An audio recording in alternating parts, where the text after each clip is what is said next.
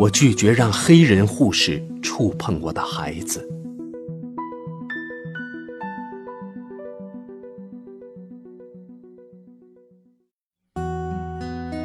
朋友们，大家好，我是雪坤。今天给大家带来的是美国作家朱迪·皮考特的小说《Small Great Things》，我们暂且把它翻译为“小而伟大的事”。这本小说一经出版，就登上了美国各大畅销榜。二零一六年底，美国亚马逊网把它评选为年度好书之一。那么，这是另外一本《姐姐的守护者》吗？小说又讲述了一个怎样的故事呢？下面就请跟随我的声音，一同走进《Small Great Things》。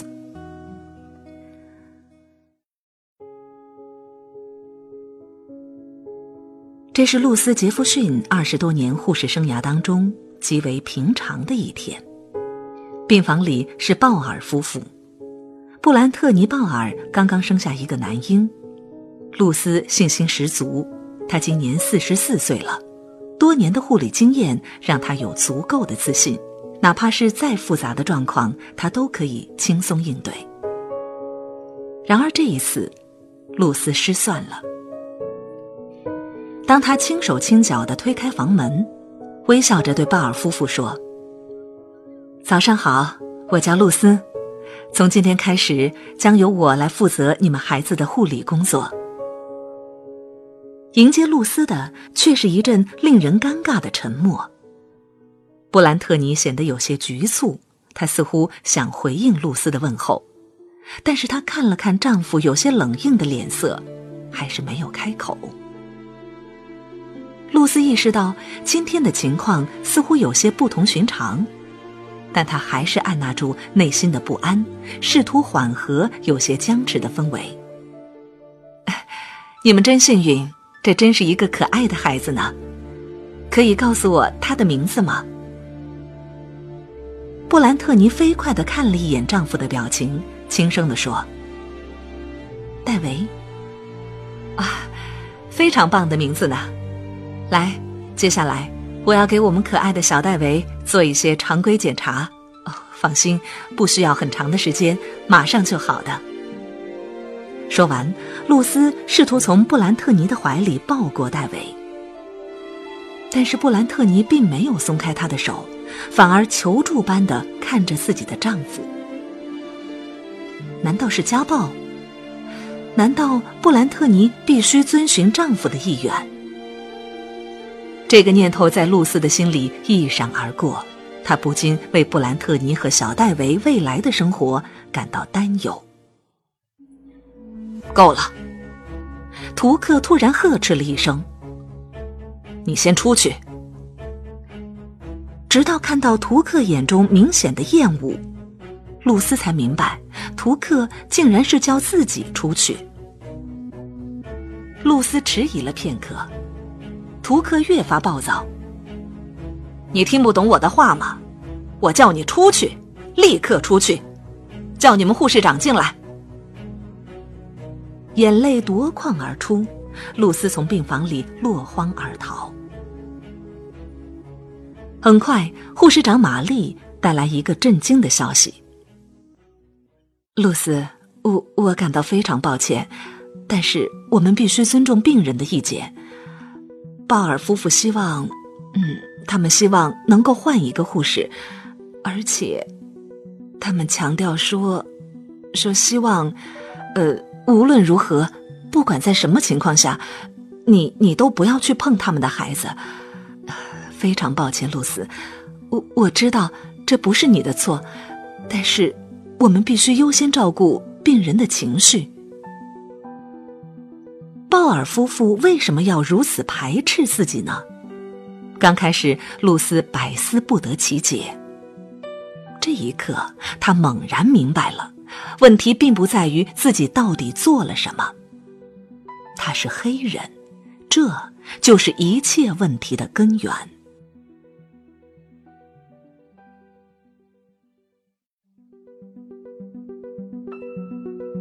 突如其来的事故。谁能拯救这个婴儿？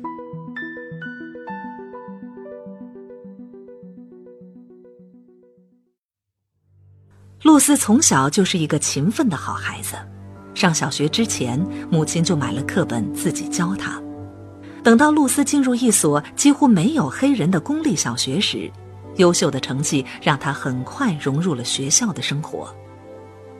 再后来，露丝以优异的成绩考上了纽约州立大学，并且拿到了护士执照。一路走来，露丝深刻的意识到，如果不是母亲始终对她严格要求，让她进入最好的教育体系，她是不可能成为一个护士的。作为一个黑人，你想要融入美国社会，获得体面的生活。你就必须比一般的白人多付出好几倍的努力。当露丝有了自己的家，并且生下了爱迪生以后，他就下定决心要让儿子以后也摆脱黑人的底层命运，掌握自己的未来。因此，当爱迪生两岁的时候，露丝把家搬到了白人区，因为这里有更好的邻居和学校。尽管这意味着他们家是这一带唯一的黑人居民，但是又有什么关系呢？他们居住在这里，他们的孩子在这里上学，他们也享有当地社区居民的权利，他们正在努力的融入这个社会。不幸的是，爱迪生十岁的时候，露丝的丈夫死于阿富汗的战场。从此以后，露丝只能够一个人咬牙坚持，努力为爱迪生创造最好的生活和教育环境。这一次，鲍尔夫妇的态度深深的伤害了露丝。和露丝一起值班的康妮安慰她说：“露丝，这只是一次意外，并不是所有人都和鲍尔夫妇一样的，你不用太往心里去。”露丝苦笑了一下，看着育婴箱里的小戴维，他还那么小，不知道外面的世界是多么危险。但他又是何其幸运，出生在一个白人的家庭，即使不够努力，也不用担心会因为肤色而受到歧视。康妮说：“看呐，我们的小戴维真乖呢。”露丝淡淡的说。康妮，你知道的，鲍尔夫妇和玛丽都禁止我碰这个孩子。既然这样，我也不会再去照顾他了。这时候，阿特金斯医生走了进来。康妮，你过来一下，这里有个病人，情况有些不好。康妮赶紧说：“露丝，你就帮我看一下这个孩子，就一会儿，我很快就回来啊。”拜托你了。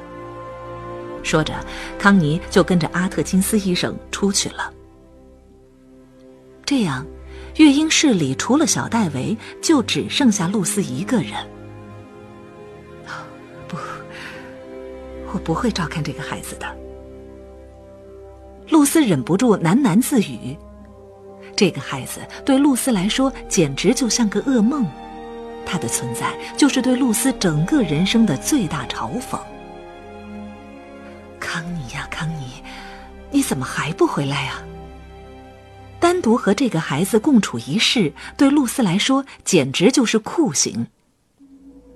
就在这个时候，变故发生了，小戴维的呼吸停止了。露丝简直不敢相信自己的眼睛，我的天哪，发生了什么事？小戴维小小的胸脯已经没有了起伏，他的呼吸竟然停止了，他的脸上也呈现出了窒息情况下特有的淡青色。我的天哪，这太可怕了！出于一个护士的本能，露丝几乎没有片刻的犹豫，当即就上前解开了小戴维的襁褓。一边用手按压他的心脏实施急救，一边轻轻地敲他的膝盖，刺激他的反应。然而，一点复苏的迹象都没有。这个时候，门外传来了脚步声。你是一个黑人，你被拒绝接触这个孩子。下意识的，露丝害怕了，她害怕被人看见自己碰过这个孩子，她害怕自己会因此失去这份工作。因此，当门被推开的那一刹那，露丝收回了自己的手。上帝呀，露丝，你在做什么？发现了小戴维的情况不好，进入房间的玛丽大声尖叫，紧随其后的康妮也忍不住失声尖叫起来。露丝，你对这个孩子做了什么？露丝喃喃地说：“。”什么都没有做，我我我也也没有碰过孩子。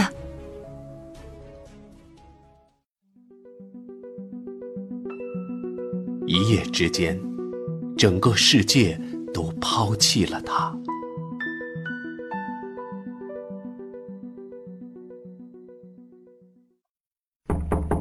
深夜突如其来的敲门声，让露丝感到莫名的惶恐。当他打开家门的时候，几个警察闯了进来。警察面无表情的问：“请问你是露丝·杰弗逊吗？”露丝已经惶恐到了极点。我，我就是，请问，有有什么事情吗？回应他的是警察冷冰冰的声音：“露丝·杰弗逊。”以过失杀人罪的罪名，你被逮捕了。不，呃，不，这肯定是误会，我我没有。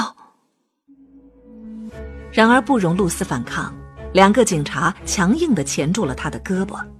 下一刻，一副冰凉的手铐落在他的手腕上。听见声响的爱迪生冲了出来：“你们在做什么？不许碰我妈妈！”但是警察直接将爱迪生视为同伙，对他拳打脚踢。露丝失声尖叫起来：“天哪！你们不要动爱迪生，他是无辜的！你们都停手啊，都停手啊！不要打我的儿子！”场面完全失控了。最后，爱迪生的头被枪抵着，屈辱的贴在了地上。至于露丝，甚至连换掉睡衣的机会都没有，就这样衣衫不整的被警察押到了警察局。接着，就是无休止的讯问。杰弗逊女士，你是否在医院里对鲍尔夫妇有过不满的情绪？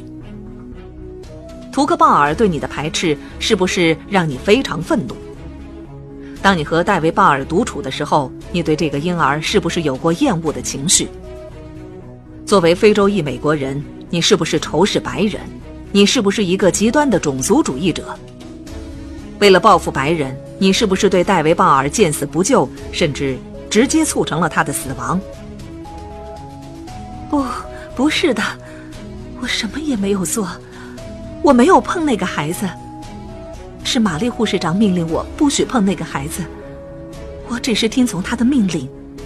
我也不知道为什么小戴维会出现呼吸困难的症状，我不知道他为什么会死。我不是故意的，我什么都没有做。我是黑人，但是我从来没有敌视白人。我不是种族主义者，图克鲍尔才是。我什么都没有做。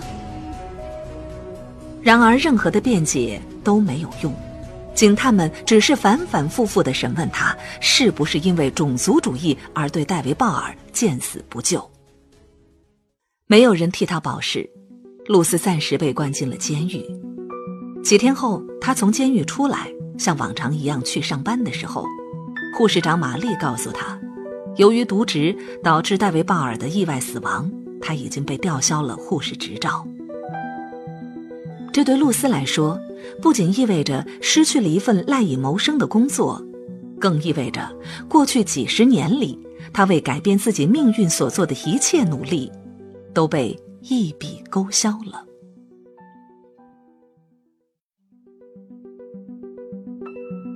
为了洗脱你的罪名，我们也只能按照游戏规则来办事。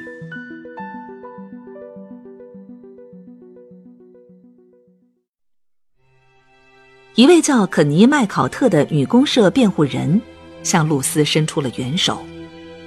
在美国，公社辩护人是由国家出资，为无力承担诉讼费用的被告和犯罪嫌疑人提供法律援助的律师。公社辩护人一般只有两种类型：第一种是自信心爆棚，相信自己能够拯救全世界苦难的律师；第二种则是明白我们对这个世界的苦难是无能为力的律师。他们深切的了解司法体制有着种种问题。但是依然愿意在力所能及的范围内对需要援助的人们提供帮助。肯尼·麦考特就是第二种。一开始，露丝并不相信眼前这个白人女律师，但是他已经陷入了绝境，他只能够将自己的未来交付到肯尼的手里。另外，让露西始料不及的是，开庭之前，她的母亲。突然去世了。肯尼和他母亲出席了葬礼，再后来，肯尼还邀请露丝和爱迪生参加家庭聚会。肯尼有一个五六岁的女儿，就这样，两个平凡的母亲互相交流着做母亲的经验，分享着做母亲的乐趣。渐渐的，对于露丝来说，肯尼不仅仅是帮助自己的律师，更是亲密的伙伴。决定露丝命运的庭审很快就要到来。露丝对肯尼说：“肯尼，我所有的遭遇，都因为我是个黑人。所有人都戴着种族歧视的有色眼镜看我，好像仅仅因为我是个黑人就罪大恶极。”肯尼理智的告诉他：“我明白。”你为此遭受了多大的痛苦，但是露丝，你要明白，法庭不是感情用事的地方。最后能够决定你命运的，不是将你所遭受的不公平公之于众，而是用技巧打动陪审团。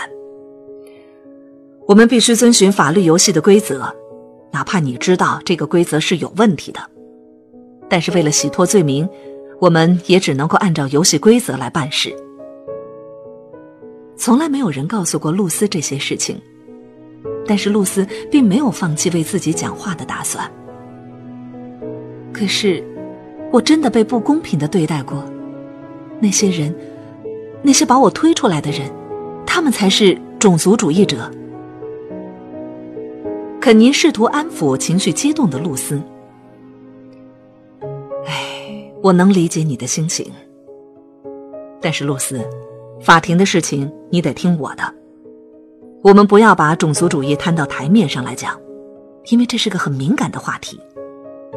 这个国家种族歧视的现状，并不会因为我们选了一个黑人当总统而发生改变。听着，露丝，你不能够感情用事，你会激怒陪审团的。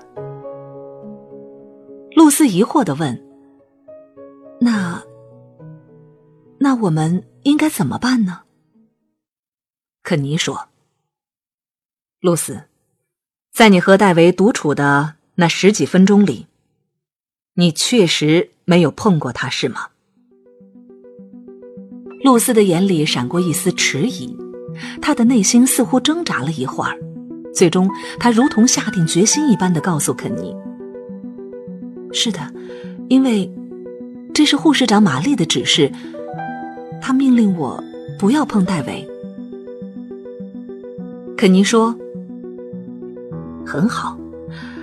那么接下来我们要做的，就是找出证据证明，即使当时你对戴维进行了急救措施，这个婴儿很可能在突发疾病的情况下也无法幸存。”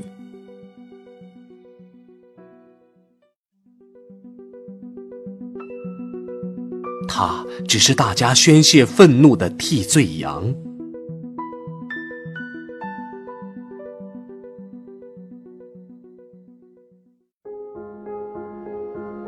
决定露丝未来命运的庭审终于到来了。首先陈词的是奥德特·劳顿，他是鲍尔夫妇请来的律师。陪审团的女士们和先生们，接下来。你们将要听到的是一桩骇人听闻的惨剧。我的当事人图克·鲍尔与布兰特尼·鲍尔，在二零一五年的十月二号迎来了他们的新生儿戴维·鲍尔。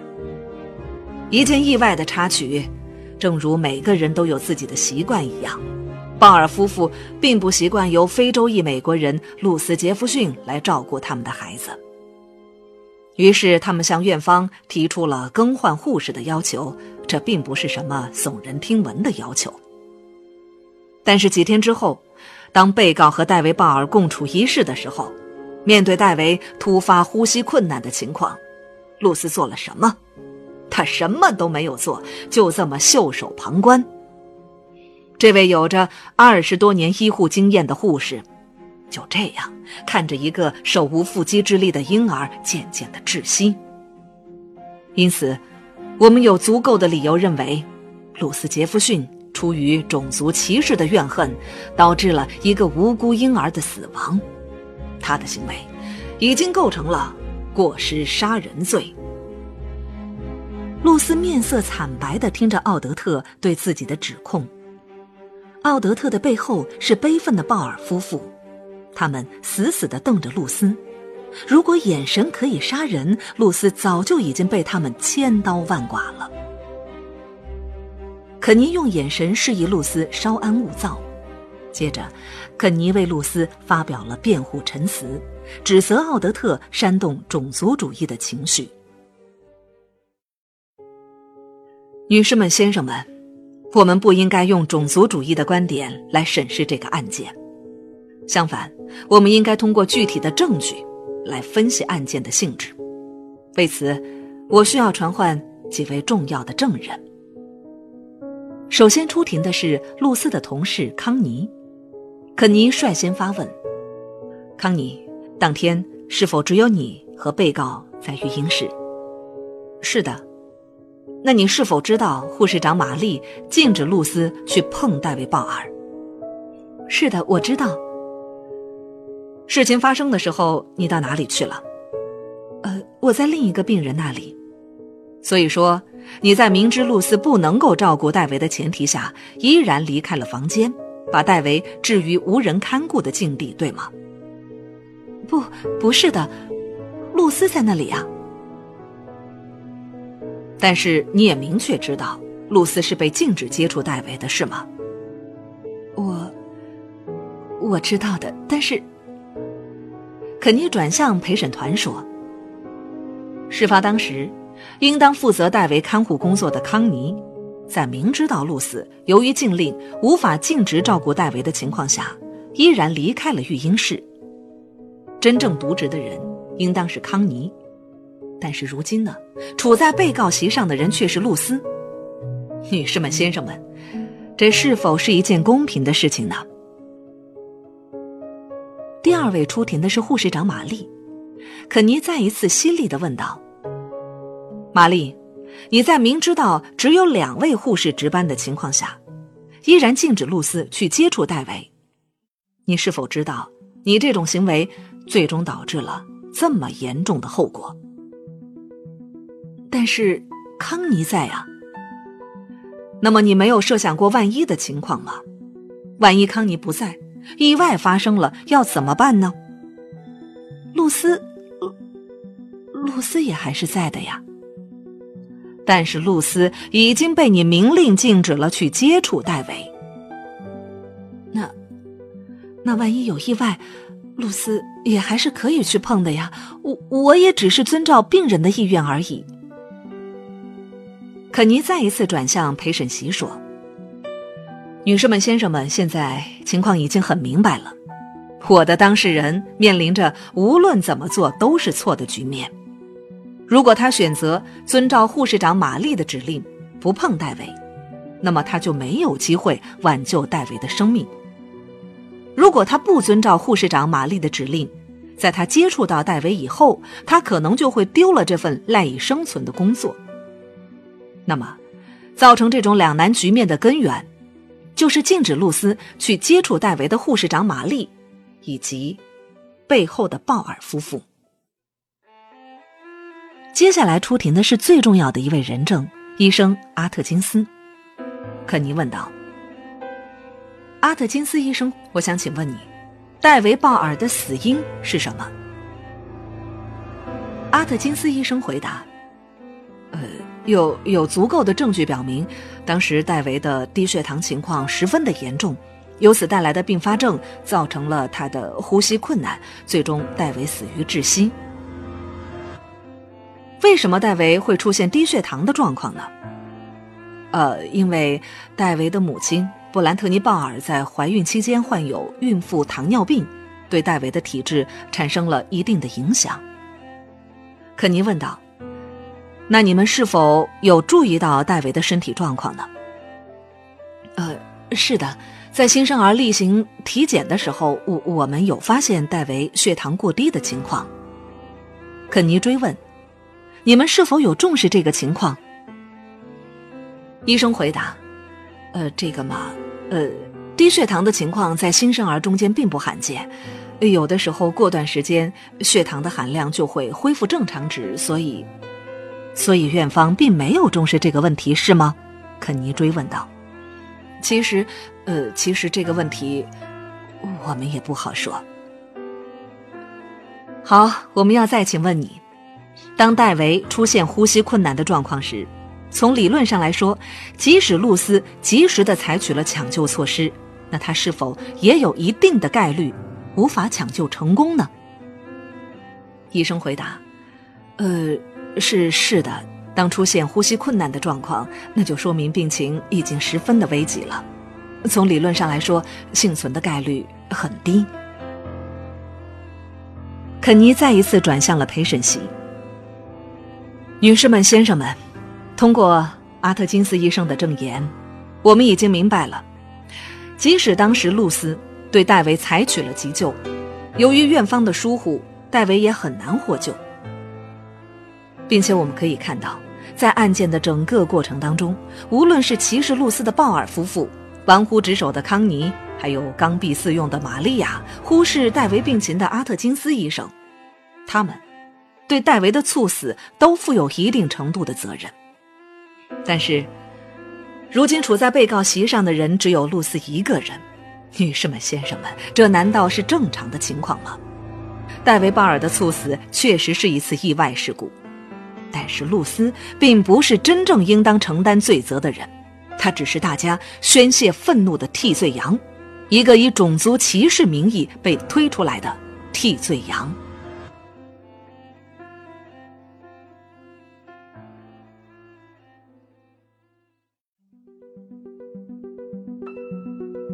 对不起，我说谎了。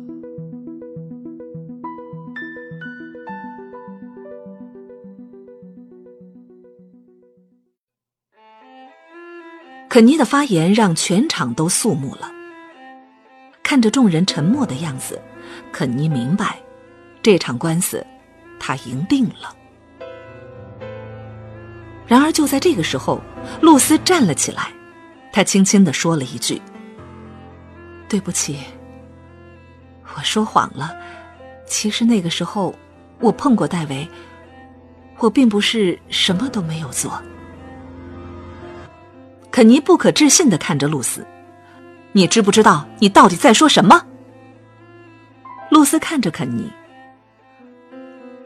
我知道，我在承认，我之前说谎了。”全场一片哗然。整个场面都失控了，刚被肯尼打动的听众群情激愤，纷纷指责露丝是个骗子。激动不已的鲍尔夫妇大声的叫骂着：“你这个该死的黑鬼！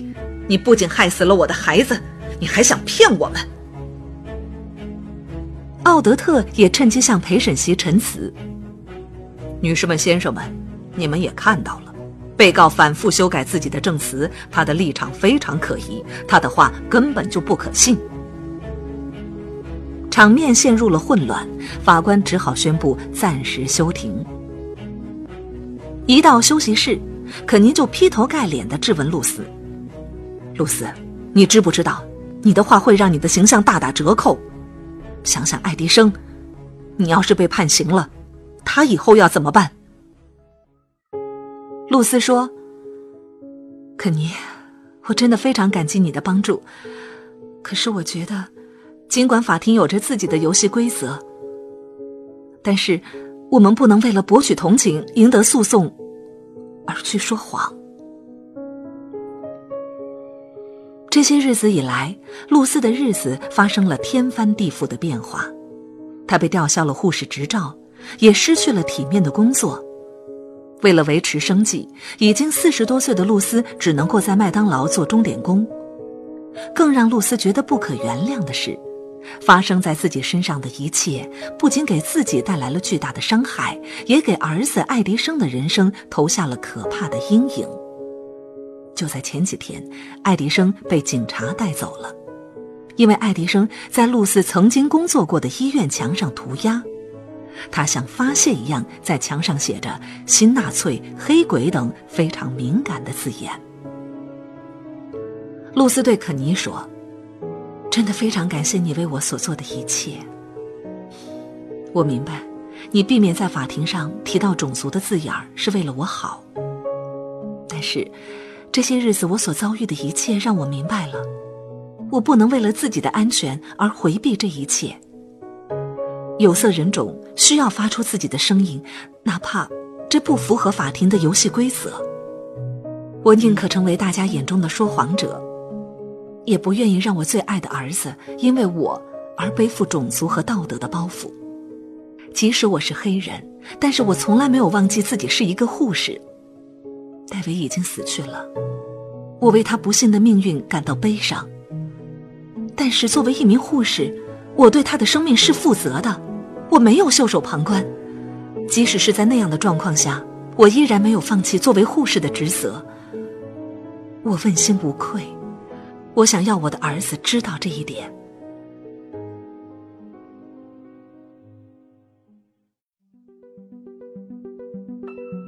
对这个世界说：“是的，我可以做到。”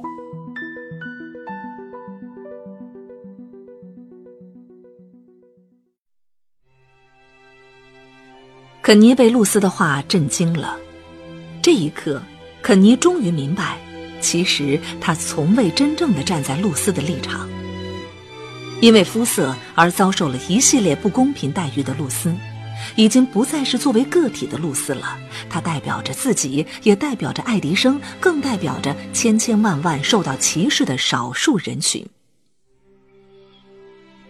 而今，露丝想要做的，就是在法庭上为这些少数人群发出自己的声音。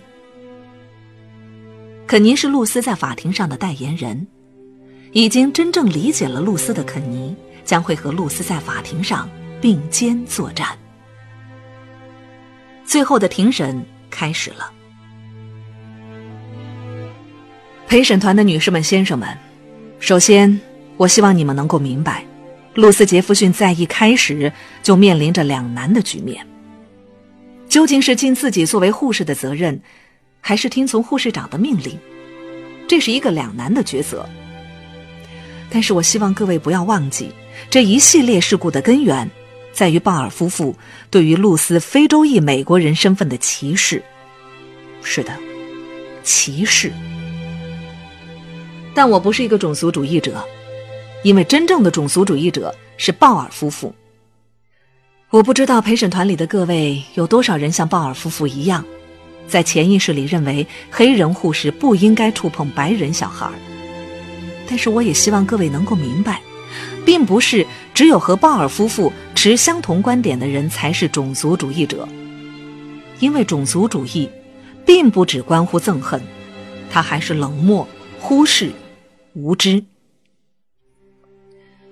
我和露丝非常清楚这番陈述的危险性，或许我们会激怒陪审团当中的某些人，但是我们依然要对这个世界发出我们的声音。之前我已经给出了足够的医学证据，证明即使露丝不施以援手，戴维也很难获救。如今露丝站在被告席上，面对如此严重的指控，根本的原因只在于，他不是白人。所有人都在用偏见衡量他的行为。庭审结束了，陪审团内部产生了很大的分歧。大家始终无法得出一个统一的结论。露丝和肯尼暂时前往等候室休息。未来会怎么样呢？露丝不知道。露丝很害怕，她害怕自己会被判刑，她害怕爱迪生的前途就此被毁灭。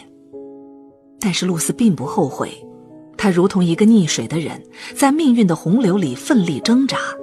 他曾经精疲力尽过，也曾因为绝望而放弃挣扎。但是此刻，他勇敢地发出了自己的呼喊。等候室的门被推开了，法官走了进来。杰弗逊女士，恭喜你，你可以走了。露丝露出了不可置信的表情，唯恐自己听错了话。什什么？您说什么？法官微笑着重复了一遍：“杰弗逊女士，你是无罪的，你可以走了。”露丝和肯尼忍不住相拥而泣。当露丝在肯尼的陪伴下走出法院的时候，爱迪生正在门口等他。露丝将手握成拳，举过头顶，此时的阳光非常灿烂。露丝默默的对自己说，也对这个世界说：“是的，我可以做到，我已经做到了。”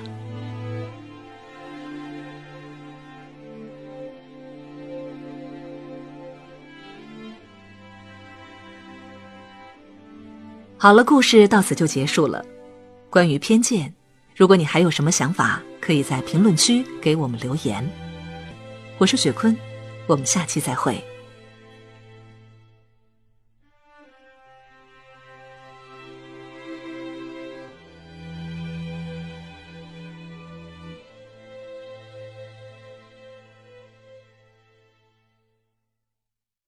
本节目由路上读书授权喜马拉雅 FM 独家播出。